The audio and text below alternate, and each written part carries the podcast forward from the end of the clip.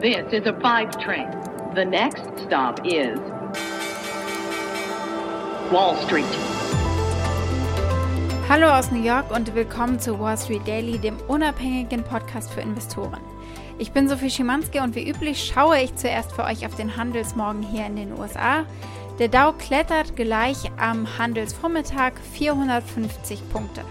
Die GameStop und Silberpreise fallen. Die Anleger begrüßen hier aber gerade insgesamt den äh, Versuch von Präsident Joe Biden, sein massives Konjunkturprogramm in Einigkeit mit den Republikanern zu verabschieden.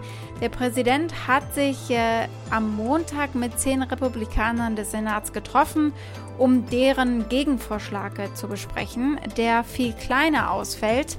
Aber das äh, Treffen ist offenbar trotzdem produktiv gewesen, hat die Pressesprecherin des Weißen Hauses gesagt. Äh, auch wenn sie sich jetzt erstmal nicht zufrieden geben und weiter verhandeln wollen. Aber es geht offenbar voran. Heute haben wir wieder pickepackes Programm. Ja, wir müssen natürlich weiter über die GameStop-Thematik sprechen. Daran werden wir uns gewöhnen müssen. Das wird auch immer wieder passieren. Heute geht es so langsam los wieder mit der Berichtssaison. Zahlen gibt es heute unter anderem von Pfizer. Alphabet, Amazon, alles mit dabei. Ansonsten Konjunkturdaten dürfte spannend werden. Das wird auf jeden Fall spannend.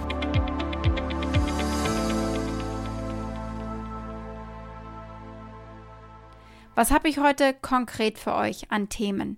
Wir gucken auf äh, ermutigende Daten aus der US-Wirtschaft. Wir schauen nochmal auf den Silberkrimi und äh, darauf, wer eigentlich hinter dem Anstieg des Silberpreises stecken könnte. Wir schauen uns äh, den Short Squeeze der Märkte an. Der ist nämlich so hoch wie seit ganz langer Zeit nicht mehr. Und wir gucken auf die Earnings des chinesischen Online-Händlers Alibaba. Die hat es vor Handelsglocke eben gegeben. Und nach der Handelsglocke gibt es die Zahlen von Amazon. Deswegen ist Amazon unsere Aktie des Tages. Und äh, wir schauen darauf, wie sie sich am Tag vor den Earnings eben entwickelt.